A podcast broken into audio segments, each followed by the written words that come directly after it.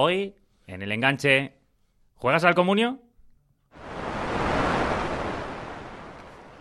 Señoras y señores, el mes de agosto afronta su recta final. Para muchos se terminan las vacaciones, la playa, el descanso, la desconexión, lo bueno, vamos. Pero oye, vamos a intentar ver el vaso medio lleno, porque aunque se termine todo esto, otras muchas cosas vuelven. Por ejemplo, el fútbol. Vuelve la liga. La Champions. Vuelven los goles de cada fin de semana. ¡Golazo, por Dios! ¡Me levanto y me voy! Vuelven las tertulias de bar con los amigos. Vuelven los piques con el compañero de trabajo. Y más aún, vuelve el enganche. Gracias, gracias, gracias, gracias. Y para muchos aficionados al fútbol, vuelve algo que se ha convertido en todo un ritual de verano: el comunio. El Futmundo, el Vivenger, las ligas fantasy, cada uno la que juegue. El momento de dar forma a tu equipo virtual que medirá tu sabiduría futbolística contra la de tus amigos.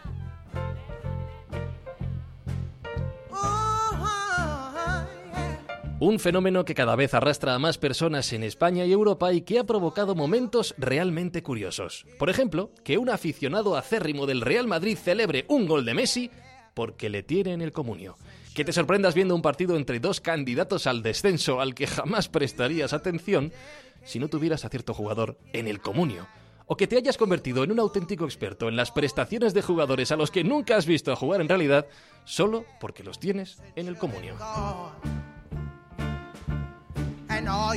Toda una revolución futbolística virtual y hasta económica de la que hoy damos buena cuenta mientras preparamos nuestros equipos aquí, en el enganche.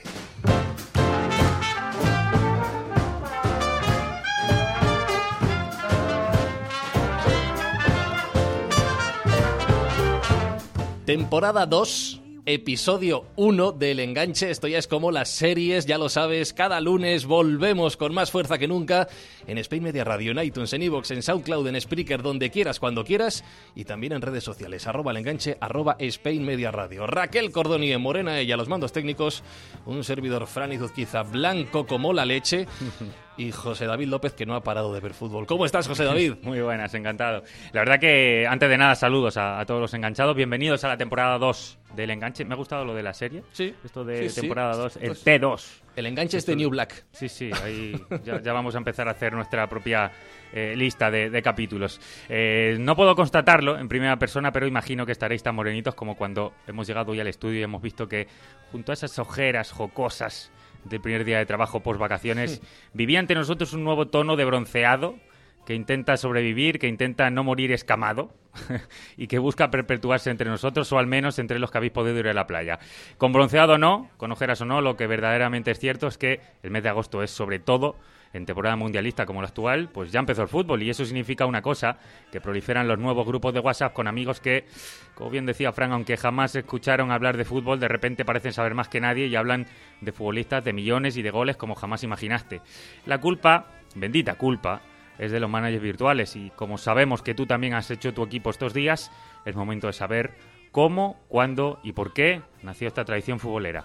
Que empiece el espectáculo.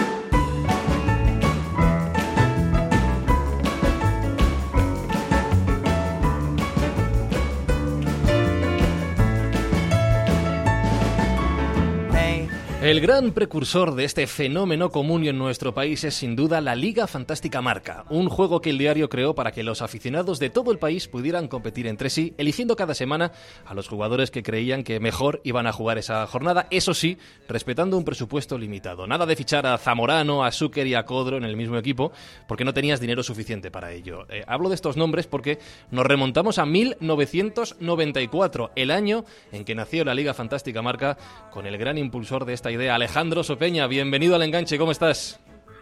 Hola, buenos días, ¿qué tal estáis? ¿Cómo te llega esta idea de, de poner en marcha la Liga Fantástica Marca? ¿Cuáles son los antecedentes de esto? Pues mira, el antecedente, el origen de, de la Liga Fantástica era un juego que se, que se practicaba en los pubs ingleses los, los días de partido por la tarde y se hacían los equipos en la misma barra del bar con tiza. Entonces la gente iba, iba al pub y se tomaba sus copas y, y disfrutaba de la jornada liguera haciendo sus apuestas. Y eso digamos que es el- la prehistoria de la Liga Fantástica. eh, con ese juego ya montado, hay un, hay un chaval que trabajaba en una consultora y estaba explotado que tomó la decisión de decir, jo, esto sería muy divertido si consiguiésemos informatizarlo un poco. Y eso, eh, había una revista de fútbol pequeñita que se llamaba 19 Minutes, que es la que la que recoge la idea, recoge el programa informático y entonces empieza a jugar. Y ahí es donde donde yo lo veo la primera vez. Después de eso, el, el Daily Telegraph es el que asume un año un año eso y cuando empieza en el Daily Telegraph a mí me viene un inglés a ver al periódico para decirme, oye, esta idea la conoces, y digo, sí, la he visto en 19 Minutes, pues que me parece una idea fenomenal, yo ya le he estado dando vueltas, entonces digamos que me pongo a jugar con la Liga Española eh, con nombres ficticios y a partir de ahí pues pues sale la idea de hacerlo en marca. Me está recordando, Fran, eh, aquel, aquel programa que tuvimos de PC Fútbol, por cómo nace, siempre en Inglaterra, donde son pioneros de este tipo de cosas. Yo antes de nada quiero darle eh, las gracias a Alejandro Sopeña, casi diría a nivel personal, porque recuerdo perfectamente, a mí cuando me hablan de Comunio, de Vivenger, todo este tipo de cosas, ahora un poco uno se va poniendo eh, en contexto y va entendiendo las nuevas tecnologías, las nuevas aplicaciones sobre todo. Pero yo te doy las gracias porque yo claramente soy de Liga Fantástica de toda la vida. Claro, tú eres analógico. Soy analógico postal. Totalmente.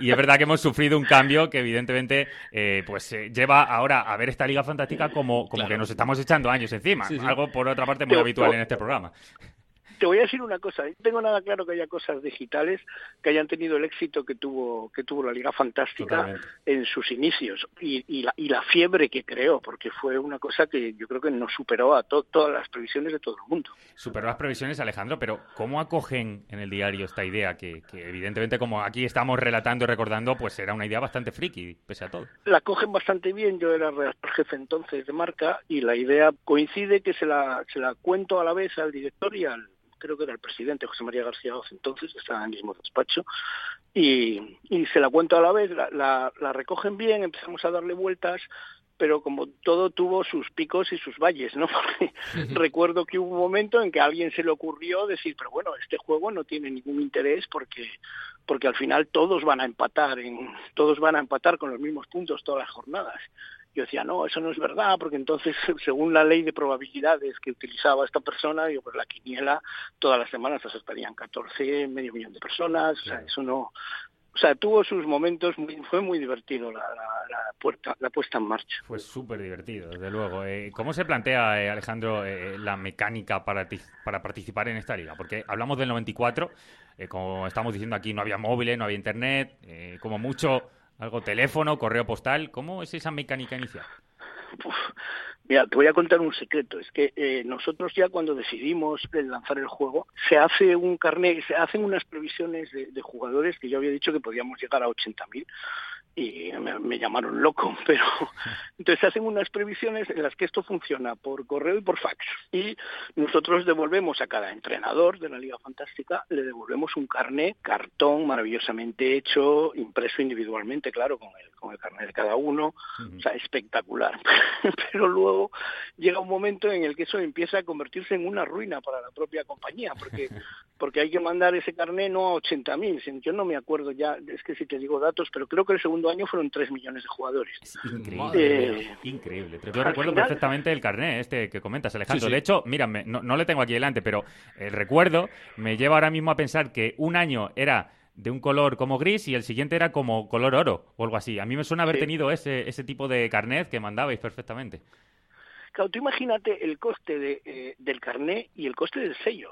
Tres millones de personas en la segunda edición. Entre tantos casos, ¿recuerdas alguna persona, alguien que te escribiera, algún caso llamativo, especial, dentro de los, no sé si decir, usuarios, fanáticos o religiosos de la Liga Fantástica? ¿Sabes qué pasa? A mí lo que más me llamó la atención ya, en el primer año y sobre todo en el segundo es que la gente realmente no competía por ganar la Liga Fantástica, sino que España se llenó de ligas fantásticas, de mini ligas fantásticas. Entonces, la gente tenía la liga fantástica que jugaban en clase, entonces en el colegio, pues los chavales los lunes o los martes, pues sacaban los martes, porque eran los martes cuando Marca sacaba los puntos. Eh, ponían en la pizarra quién iba al primero, quién iba al segundo, el, el trabajo, Entonces la Liga Fantástica se convirtió en un fenómeno que cada uno hizo suyo. Y claro, eso es lo mejor que le puede pasar a un juego.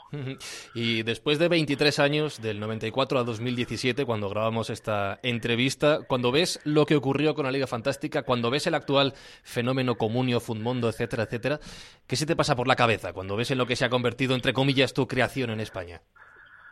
Bueno, no es mi creación, es la creación del marca. En, España, bueno, sí, vale, vale. la creación del marca.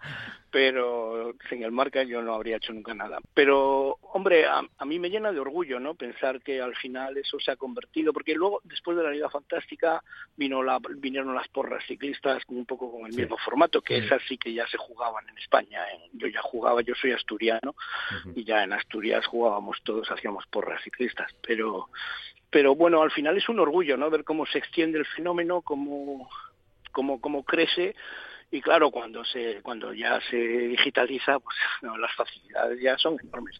Pero también pierde un poquito el atractivo aquel que antes de empezar la temporada tenías que acertar quiénes iban a ser los pelotazos, porque no se trataba de fichar a los mejores, se trataba de descubrir que había un central en el Tenerife que se llamaba Ballesteros, que me acuerdo el primer año que dio puntos a espuertas, porque no, no costaba nada, marcó goles, no tenía tarjeta y siempre tenía unas notas buenísimas.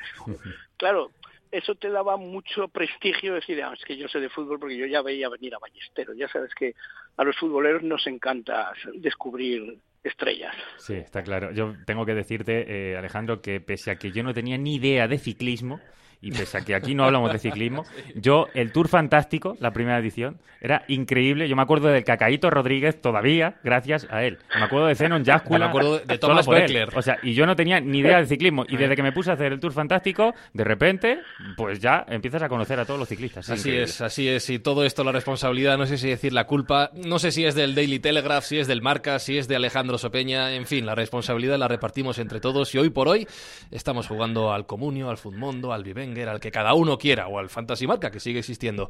Responsabilidad, entre otros, de Alejandro Sopeña, el creador de esta idea en España. Alejandro, gracias por compartir este rato con nosotros y gracias por estos veintitantos años de juego que creo que va para largo. Un abrazo. Gracias a vosotros, ha sido un placer.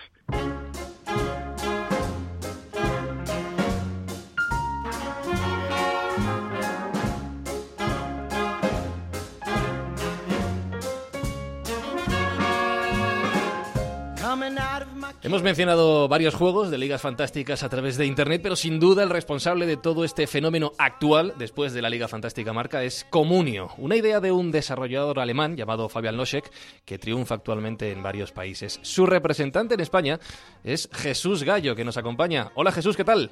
Hola, buenos días, ¿qué tal? Vamos a, poner un poquito de historia a todo esto. ¿Cómo nace la idea de Comunio y cuándo llega a España? La idea nació en el año 2000, ¿no? El, creador, Fabián Loche, que se encontraba de viaje en Estados Unidos y vio como sus amigos pues jugaban a los fantasy de allí, de Norteamérica, que tienen la verdad mucho, vamos, la verdad tiene mucho auge allí, ¿no? Y sobre todo, ¿no? Se miró uno de béisbol y le gustó tanto que decidió hacer lo mismo, ¿no? Crear una, un juego parecido pero con el deporte rey en Alemania, que, es el fútbol. Y eh, pues eh, de aquello fue en el año 2001, empezó ya a desarrollar lo que es la, eh, el comunio alemán, ¿no? comunio.d, y fue progresando poco a poco, poco a poco, creando más ediciones, la Liga Austriaca, la Segunda División Alemana, hasta que ya en el 2006 llegó la, edición española. ¿Y tú cómo llegas a Comunio, Jesús? Porque ahora trabajas pues allí, pero has estado ligado a la comunidad durante muchos años también. La verdad es que llegué de casualidad, ¿no? Pues estaba eh, lo típico. Yo a mí me han encantado de siempre los juegos estos de fantasy, ¿no? El manager de fantasy de fútbol y nada, pues bicheando, ¿no? Como se suele hacer en un foro de en los foros de la Liga Fantástica, pues vi un vi el nombre de Comunio, eh, accedí, me, me, gustó la verdad la página y creé una comunidad con mis amigos y, eh, y desde ahí, vamos, desde ahí empecé luego a meterme en el foro, a dar mis opiniones sobre jugadores, etcétera, y al final me llegué a ser moderador, eh, a, tener cada vez más responsabilidad, hasta que ahora, pues al final, eh, pues ya estoy trabajando ¿no? en, la empresa. Jesús, eh, hablamos actualmente de un fenómeno realmente que, mueve una gran comunidad en Internet y, prácticamente se ha convertido en un fenómeno, un fenómeno social, sin ninguna duda, en los últimos años. ¿En algún momento esperabais un éxito parecido? mi, mi jefe, ¿no? El dueño, Fabián y, eh, la anterior responsable, eh, que se llama Vivian, decían que ellos sí se lo esperaban, ¿no? Pero vamos, yo la verdad es que en el año 2008 creo que es cuando me registré, allí es que no jugaba apenas nadie, o sea, era el foro éramos, como suele decir vulgarmente, cuatro gatos, ¿no? Pero de repente, en el año 2009, 2010, empezó la gente a jugar, a jugar, a jugar, y la verdad es que es un fenómeno increíble porque Comunio no ha hecho publicidad en ningún tipo, en ningún, en ningún lado, es decir, en ninguna red social, en ninguna página de internet, no, no se ha gastado en publicidad, sino que ha sido todo gracias al boca a boca, vamos, ha sido una cosa increíble y la verdad es que sí, sido un fenómeno bestial. En el apartado de las críticas a, Comunio, que como todo en esta vida, pues también lo hay, están algunos problemas técnicos que, que, ha habido en varias ocasiones, saturación de servidores, caídas y demás. Eh, ¿Esto es una demostración más o menos de que os ha superado eh, en algún momento el éxito de, esta iniciativa? Pues no sé, pero vamos, eh, si hay mucha sobrecarga, o sea, había siempre sobrecarga de servidores y tal, era eso, claro, sí. nunca será malo, ¿no? Si es, por, si es por saturación. Hombre, la verdad es que yo creo que sí, que la saturación debería ser porque había mucha gente en la página. Mucha gente pensaba que solo hacía comunión en plan, vamos a restringir para que la gente se haga los servicios de pago y todo eso. Y la verdad es que no, ¿no? La verdad es que eh, los servidores, claro, todos los servidores, los servidores siempre tienen una capacidad y si se desborda ¿no? la, lo que es el tráfico, pues es normal que, que sobrecargue, se saturen, se caigan y bueno, de momento, hombre, ya últimamente la página va bastante bien en lo que se refiere a este tema y, y veremos, veremos cómo, cómo afrontamos esta temporada. Jesús, tú trabajas en Comunio, has hecho de tu hobby tu trabajo. Pero ¿cómo es el día a día en esta empresa? Y sobre todo, ¿cómo son los lunes o los fines de semana, que serán los picos de actividad? Entre semanas cuando más, casi más trabajo tengo, la verdad, porque es cuando la gente eh, suele tener más dudas ¿no? en el correo electrónico, que yo llevo lo que es la atención al cliente, eh, se crean las cuentas ¿no? para las suscripciones premium, también te piden que a, cosas del juego, por ejemplo, quiero reiniciar la comunidad, ¿no? Tienes que hacer, responder en el foro, y ya durante el fin de semana en realidad mi trabajo consiste sobre todo en poner los puntos del juego eh, eh, y también luego ya cuando termina la jornada calcular los puntos, pero vamos, sobre todo mi principal trabajo es durante la semana, ¿no? Durante, ya durante el fin de semana la gente está más ocupada en lo que son los partidos de fútbol, de fútbol que en lo que es el, el comunio en sí, ¿no? Como nos contabas antes, eh, actualmente Comunio cuenta con eh, competiciones como la Primera y Segunda División de España, también en Alemania, las ligas de Italia, de Inglaterra, Portugal, Francia, Turquía, la Champions, incluso el Mundial de, Fórmula 1. Dentro de que las posibilidades, como vemos, ya son bastante amplias, ya son muchas, ¿os han pedido ir incluso más allá? A ver, los usuarios siempre están proponiendo eh, nuevas ediciones. Por ejemplo, yo he leído muchas veces que quieren un Comunio de la NBA lo cual es muy complicado porque el formato que tiene Comunio en la NBA, ni jornadas en sí, ¿no? Son los, equipos juegan cada dos días, cada tres, no sé, entonces era muy difícil hacerlo. También de motos han pedido mucha gente. El de motos, la verdad es que yo, por lo que tengo entendido, en un principio sí querían ponerlo, pero al final no sé por qué. Igual debe ser por el tema de licencias o algo. Y, y ya dejando atrás eso, también de ciclismo han llegado a proponer que no sé si se lo han planteado eh, el, creador.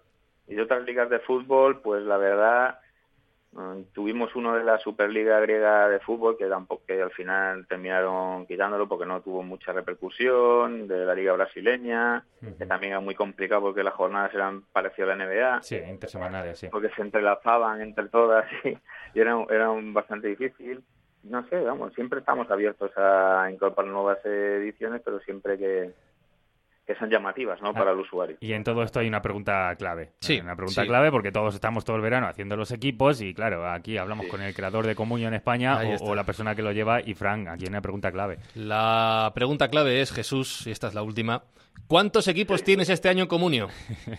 Yo, pues pues mira, del, de primera división solo tengo dos. ¿Pero cómo que solo tengo dos?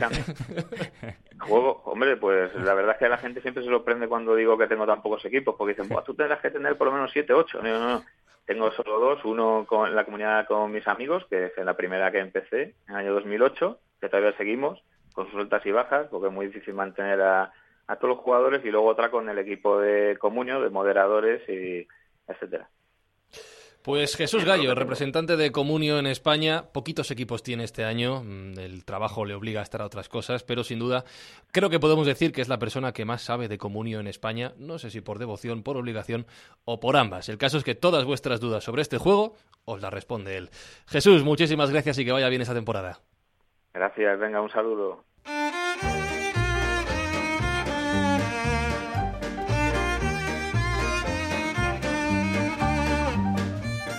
Durante muchos años, el sistema de puntuación de Comunio ha ido ligado a las valoraciones de los cronistas del diario AS, las valoraciones que hacían de los jugadores en cada partido. Las famosas picas, que daban más o menos puntos a los usuarios cada jornada, pues han pasado a ser muy importantes para Comunio. Esta asociación ha estado viva hasta la temporada pasada porque AS ha decidido asociarse con otro juego de la Liga Fantástica que se llama Bivenger para lanzar su propia plataforma. Patricia Cazón es la cronista del Atlético de Madrid para el diario AS y está aquí hoy con nosotros para hablarnos de todo esto, de toda eh, la Liga de Comunio, de cómo valoran y de esas famosas picas. ¿Cómo estás, Patricia? ¿Qué tal? Bien, muy bien. ¿Qué tal estáis? Encantado de, hablar contigo. Eh, ¿Cómo has vivido el fenómeno comunio todo este tiempo? Porque verdaderamente el diario AS y, a nivel personal tú incluso, pues habéis tenido bastante importancia. Bueno, eh, ha sido un poco, además yo que mm, cuando empecé a hacer las crónicas del Atlético, no, yo ni jugaba comunio ni vamos, prácticamente desconocía todo, todo mm, lo que para la gente generaba y al principio sí que fue un poco impactante, porque yo recuerdo cuando empecé a hacer las crónicas de la Leti me decían, ya verás con el comunio, ya verás con el comunio, y yo decía, parecía el coco, ¿sabes? y, y nada, pero bueno, bien, o sea, se lleva. Que la gente que no te, la gente que es educada y te dice las cosas bien, pues muy bien, luego la gente que es mal educada, pues ya está. De inicio Y no eras... no eh, les contestas. De inicio nos dices que no eras eh, usuaria de este tipo de juegos, No, pero, para pero nada, ahora, para nada. pero ahora ha cambiado la cosa o no? No, nada, nada. Yo no juego ni a las cartas, ni a la lotería, ni a nada. Yo es que no me gustan nada los juegos, entonces no juego a nada. Claro, para un cronista de las, jugar al comunio es un conflicto de intereses, de alguna manera, ¿no? Sí, sí. no. Además, yo creo, fíjate, eh, tengo un compañero, Carlos Cariño, que yo creo que una vez, eh, no sé si me comentó que los cronistas no, no podíamos jugar a Comunión y bueno, yo ya te digo que no porque nunca es algo que no me interesa, entonces no. ¿Hasta qué punto, Patricia, te has notado el, el crecimiento de estos juegos cada fin de semana cuando se publican tus puntuaciones de, de jugadores? Eh, ¿Ha habido algún momento en el que verdaderamente has notado esa presión? No, presión no, porque, porque tú no puedes dejar que nada te influya. Mira, a mí lo comento siempre que me hace mucha gracia porque, bueno, no sé si estaréis de acuerdo conmigo o no. En general, sí. Eh, el año pasado Godín, por ejemplo, tuvo un inicio de liga un tanto irregular y hasta mitad de temporada estuvo eh, que no era el Godín que, todos conocemos y estaba mal. O sea, Godín no estaba bien. Entonces, mis puntuaciones, yo mm, me dedico a puntuar partido a partido. O sea, no puntúa a alguien por ser Godín y siempre le voy a puntuar bien porque es Godín, no. O sea, cada partido es diferente y cada partido tienes que, que puntuar de una manera. Entonces, eh, yo durante la primera mitad de la temporada, Godín, eh, pues le puntuaba lo que veía, es decir, mm, pues una pica, cero o como estuviera. Tampoco y recuerdo, ay lo que me dieron con lo de Godín, ay lo que me dieron, que yo decía, pero bueno, pero no lo ve nadie. Y luego me hacía gracia porque Godín mejoró cuando mejoró la temporada y luego me hacía gracia porque todo el mundo decía, no, es que Godín tuvo una primera mitad de año mala, pero luego digo, jolín, digo, y resulta que yo lo puntuaba así y me mataba, es que me mataba.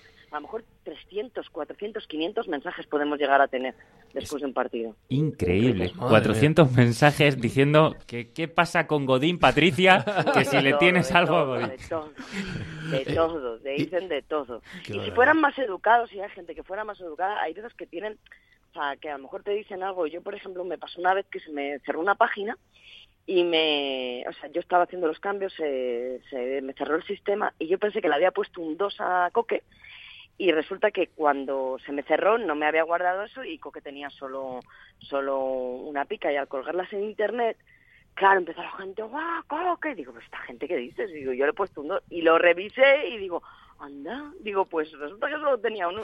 Sabes que hay veces que, que te pueden eh, incluso, no sé, pues eh, por ejemplo en este caso, pero siempre de- dentro de, de la buena educación, porque hay gente muy mal educada y yo la gente mal educada, yo no contesto a nadie nunca, o sea que no.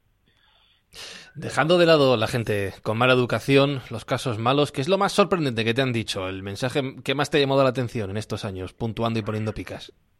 Uf, pues que son, en general son de bastante mala educación casi todos, o sea que no, no te sabría decir, ¿Mm? así una cosa, buenos eh, hay pocos, o sea, la verdad es que todo el que, eres como un árbitro de fútbol, o sea, el que el cronista del, del AS es un árbitro de fútbol y todo el mundo tiene cosas que decirle y malas, o sea, no, es que buenos, fíjate, no recuerdo ninguno.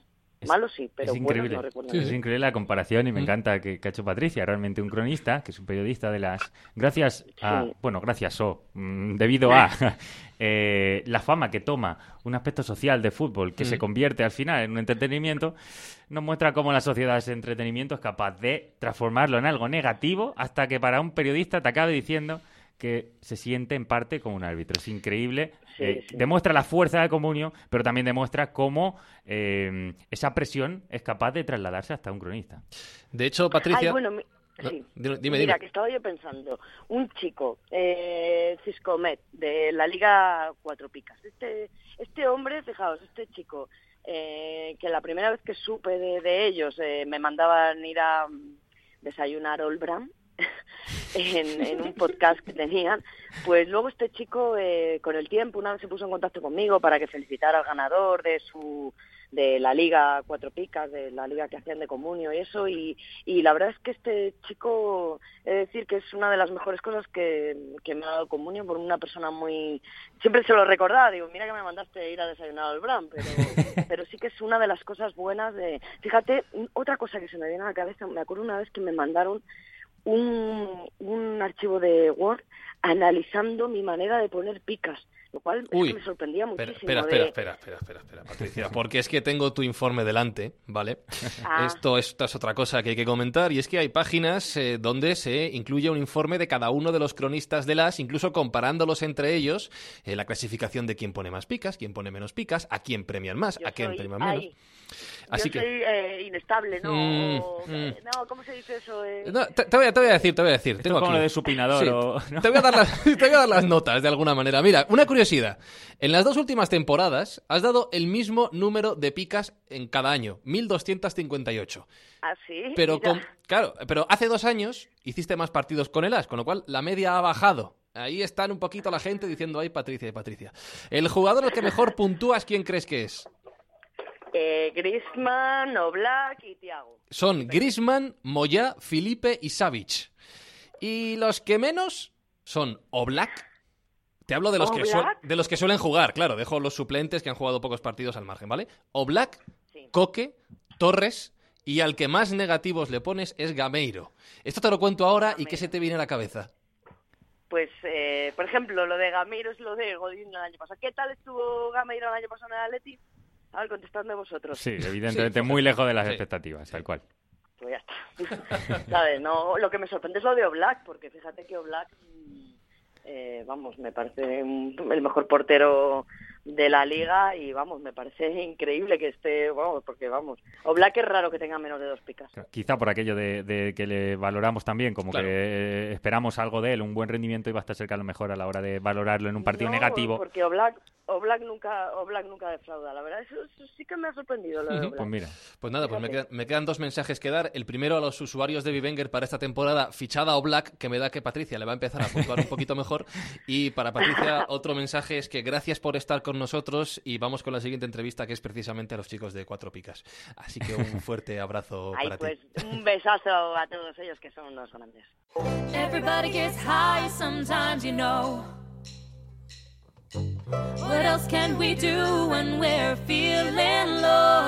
Como decimos, la comunidad en torno a Comunio y al resto de juegos ha crecido enormemente durante los últimos años. Hay webs con todo tipo de información de última hora. Lesiones, sanciones, fichajes, convocatorias, posibles alineaciones. También encontramos algunos canales de YouTube y hasta compañeros podcasters. Entre ellos, los de Cuatro Picas, que han estado repasando durante los últimos años la actualidad en torno a la liga desde este punto de vista. Su director es Héctor Cuatro Picas. Hola Héctor, ¿cómo estás? Hola, buenas, ¿qué tal? ¿Cómo nace la idea de formar un proyecto podcast, web, etcétera, etcétera, en torno a este juego, al comunio? Bueno, pues esto fue hace algo más de cinco años. Eh, mi compañero Sergio Cuatro Picas, eh, compañero de trabajo, eh, nos gusta mucho la radio a los dos. Entonces eh, decidimos hacer un podcast. Somos muy frikis también y no sabíamos de qué hacerlo. Y la verdad es que hay podcasts muy buenos en torno al temas frikis, de cine, lo que sea. Sí, hay, uno que pues se llama El Enganche que está muy bien. Sí, también. Ese, está muy bien también. Entonces pensamos, eh, eh, pues ¿de qué estamos todo el día hablando? Pues del comunio, del fútbol, de los fantasies y tal pues decidimos eh, dar el salto y lanzarnos a la piscina con, cuatro picas.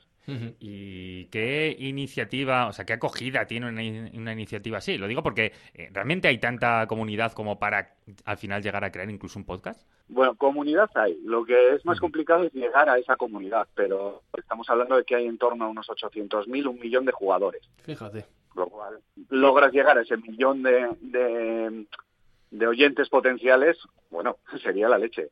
Y de verdad, yendo a lo friki, tú has dicho eso, somos muy frikis del comunio. ¿Hay tanto tema que tratar en torno al comunio como para hacer un podcast? ¿Cuánto dura cada programa vuestro? Bueno, nuestros programas empezaron al principio, eran de unos 40, 45 minutos. O sea que sí que hay temas.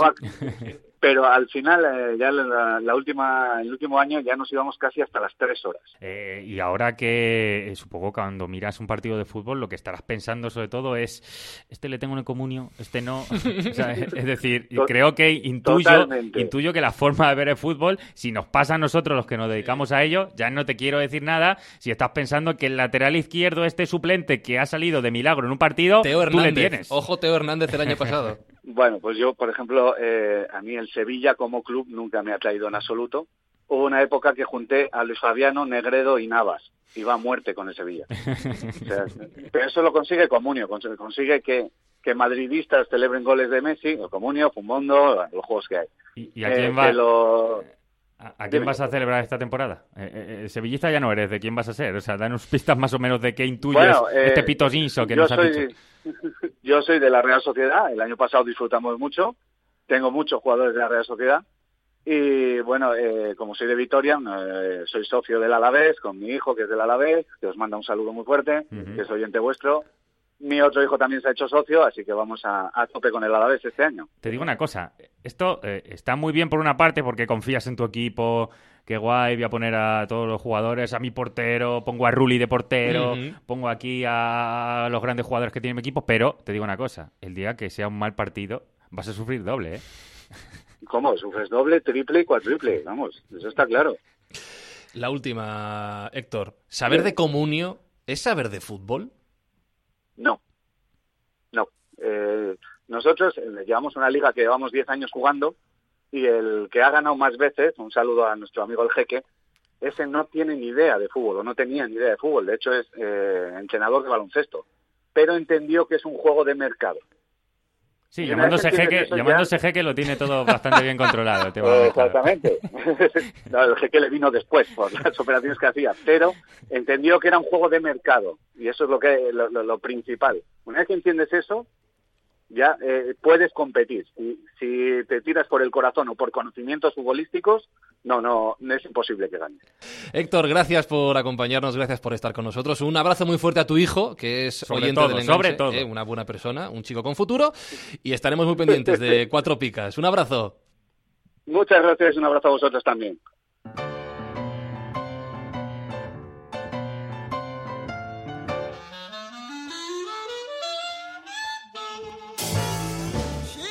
Te voy a decir mi 11 para la primera jornada, ¿vale? A ver si lo cargo. Porque esto del comunio, como dice Héctor, empieza si no paras. Eh, a ver si lo tengo por aquí. Eh, yo voy recordando mientras, arroba el enganche, arroba Spain Media Radio, en Twitter, en Facebook, en Instagram, donde nos quiera seguir. Y también nuestros Twitter es, eh, bueno, lo buscas, Raquel Cordonier, José David López y un servidor, Fran Izuzquiza. Mira, te digo, Sergio Rico, Cancelo de Marcos Gallá, Jesús Navas, Ibai, Isco Muniain, Iñaki Williams, Aduriz y Nolito. Mira, yo que esta semana, como he dicho antes, llevan mis amigos toda la semana diciéndome, hazte tu equipo, hazte tu equipo, hazte tu equipo, tengo que buscar rato aquí para, para buscarlo. Y por cierto, Iñaki William, que le has dicho, mm. en el grupo de mis amigos está bastante... ¿Está cotizado? Sí, sí, está cotizado, no sé, yo todavía no he visto lo que vale. A mí me han dicho, este año quieren hacer B-Banger, yo no lo conocía, eh, vamos a ver en qué queda esto, porque eh, como decía antes, a mí me cuesta decirlo, pero yo para este tipo de cosas soy un poco más clásico. Me alegra saber que la Liga Fantástica Marca, que es la que verdaderamente a mí me, me creó eso, ese interés por este tipo de juegos, pues al final que subsista todavía y que haya generado todo esto, a mí me alegra mucho. He de decir que yo no he hecho nunca hasta esta temporada, desde aquella Liga Fantástica, nunca he hecho un comunio ni nada de esto. Por lo tanto, me, apetecía mucho saber más sobre todo lo que está generando esto y, ya te diré Vivenger, ya te diré si cojo Iñaki Williams, ya te diré... Yo creo que tengo alguna eh, predilección seguramente por algún equipo como el Alavés, como bien ha dicho nuestro compañero. Este tipo de equipos, el Betis, que ha fichado bastante bien, que además le tengo mucho cariño, yo creo que por ahí van a ir mis opciones. Porque aquí gana al final el que elige jugadores de equipos menores que de repente se convierten en estrellas. Esa es la clave de todo. Así que eh, cuando lleguemos a final de temporada nos vamos a reír todos, eh, viendo que el que menos sabía de fútbol es el que ha ganado el comunio y si al final sirve para juntarnos por una cena o algo así, como va a suceder en el caso de mis compañeros, pues perfecto va a ser todo esto. Hará, que merezca la pena. Así que gracias a todos por escuchar los podcasts, gracias por escuchar el enganche y hasta la semana que viene.